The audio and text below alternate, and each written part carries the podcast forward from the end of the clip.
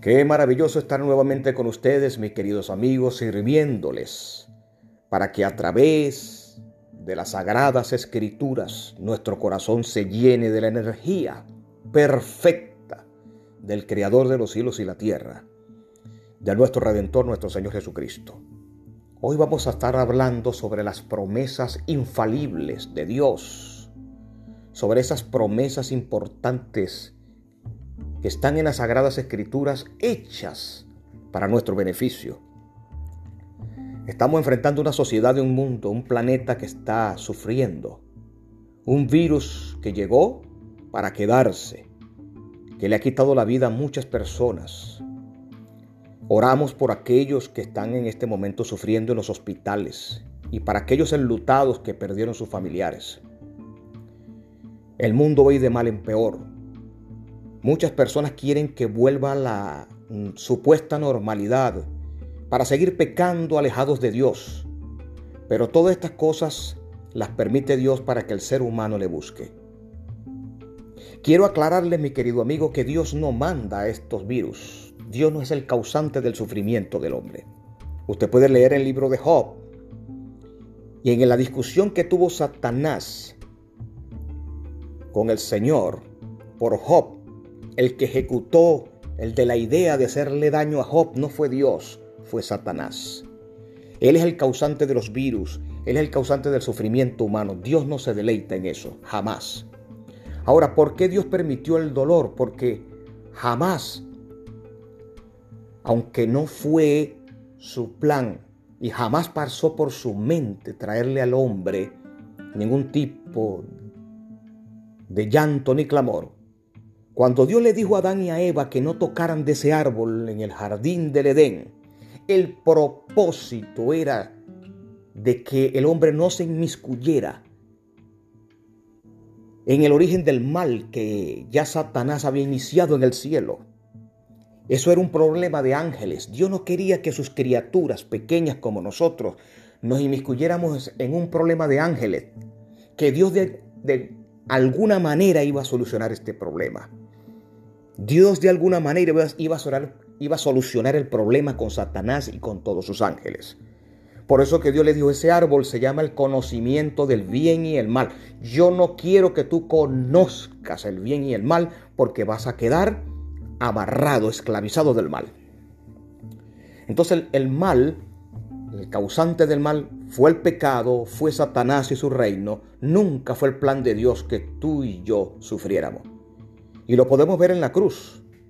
El sufrimiento de Cristo en la cruz nos indica que hasta Él sufrió. Hasta Él vino a este mundo a ser varón, varón de dolores. Dios no es el causante de lo que está pasando en el mundo. Lo causó Satanás y lo causó el hombre con apartar a Dios y recibir el reino de las tinieblas en este mundo. Hablar de las promesas son maravillosas porque necesitamos más fe. Primera de Corintios capítulo 5 versículo 7 el apóstol Pablo dice que tenemos que aprender a caminar por fe y no por vista. La vista en la vida cristiana no resulta. La vista no nos ayuda porque lo que vemos por la vista es lo pasajero, lo que hoy está y mañana no está.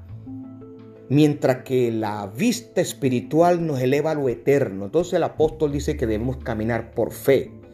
Pero primera de Juan capítulo 5 nos dice a nosotros que es lo que vence al mundo, lo mismo que Jesús usó para vencer al mal.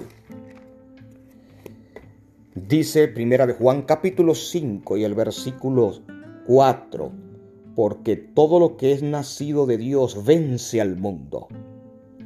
Y esta es la victoria que ha vencido al mundo, nuestra fe. O sea que la fe tiene poder para vencer al mundo. Nuestra fe tiene poder para vencer cualquier circunstancia, para vencer tus miedos, para vencer el pasado, para vencer lo que sucede ahorita en la sociedad, para vencer el miedo a la muerte. Porque si tú estás en Cristo, no le vas a tener miedo a la muerte. Ahora, ¿qué fue lo que usó Jesús para vencer? La fe, mi querido amigo. Tres veces discutió con Satanás en el desierto y tres veces citó las escrituras. Tres veces el Señor le repitió a Satanás, escrito está. El Señor Jesucristo le tenía fe a la Biblia, Pero ahora nosotros en esta sociedad le tenemos fe al científico, fe al político, imagínese usted. Le tenemos fe al sociólogo, fe a todo el mundo, menos a Dios. El Señor Jesucristo le tenía fe a la Biblia y dijo, escrito está.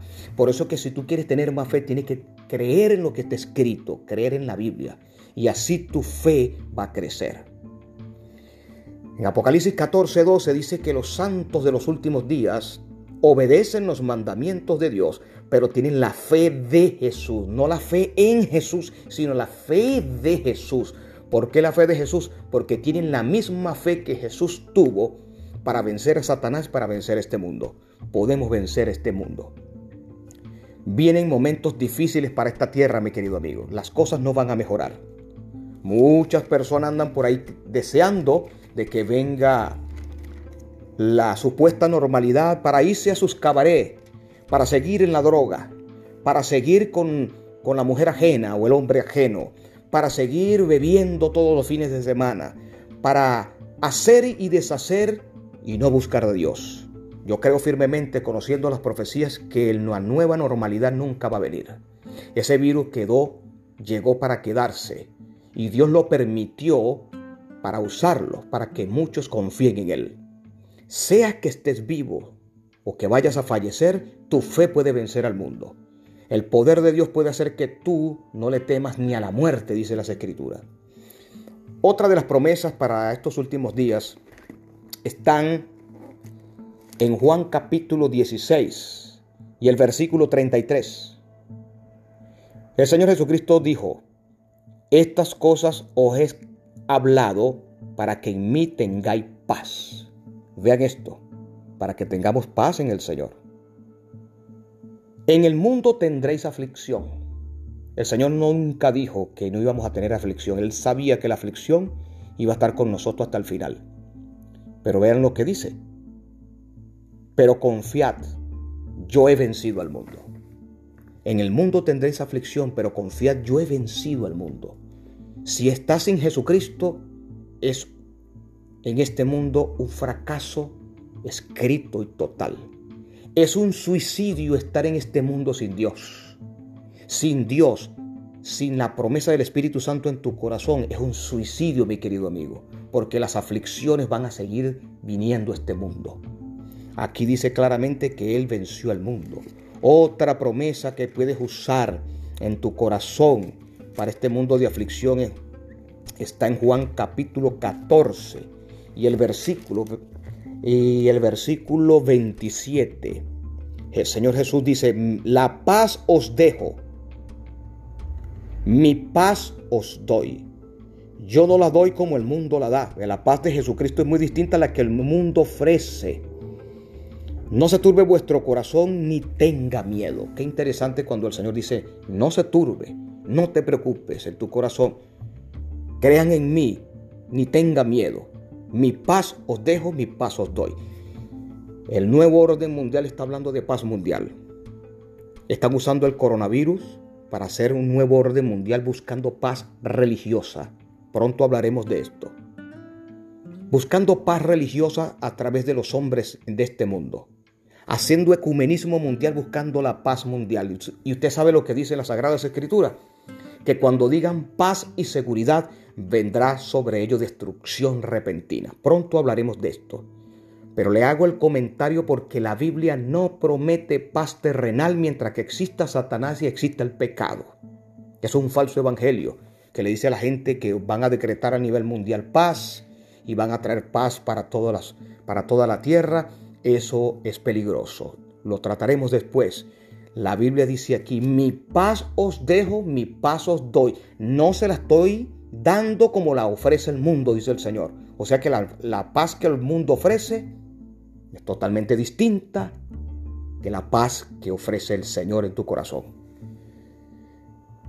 Otra de las promesas está en Romanos capítulo 5, versículo 1. Justificados pues por la fe, cuando eres salvo por la gracia de Dios, que aceptas a Cristo, dice, justificados pues por la fe, tenemos paz para con Dios. Qué lindo tener paz para con Dios. Qué lindo que tú te salvo hoy.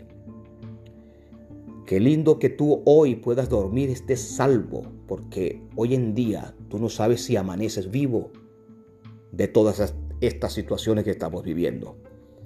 Entonces, ya llegando a la conclusión de nuestra pequeña reflexión, sigue buscando en la Biblia las promesas, subraya las promesas, cómprate una Biblia que tenga las promesas en rojo, te las aprende de memoria. Y cuando vengan momentos de aflicción que van a seguir viniendo a este mundo, al tener las promesas en tu mente y en tu corazón, vas a ver el poder que es creer en ella, confiar en la presencia de Dios y tu fe va a vencer al mundo. Entonces recuerda que Jesús viene pronto. Jesús quiere que tengas su paz en su corazón. Que la paz de Cristo pueda estar contigo en este momento, a ti y a tu familia.